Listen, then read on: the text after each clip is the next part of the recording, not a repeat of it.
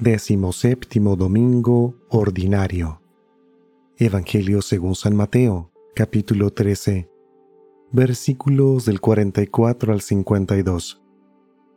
En aquel tiempo Jesús dijo a la multitud, El reino de los cielos se parece a un tesoro escondido en un campo.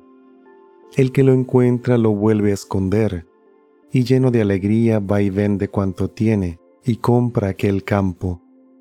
El reino de los cielos se parece también a un comerciante en perlas finas, que al encontrar una perla muy valiosa, va y vende cuanto tiene y la compra.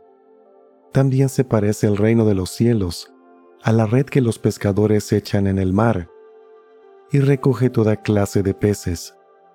Cuando se llena la red, los pescadores la sacan a la playa y se sientan a escoger los pescados, ponen los buenos en canastos y tiran los malos. Lo mismo sucederá al final de los tiempos.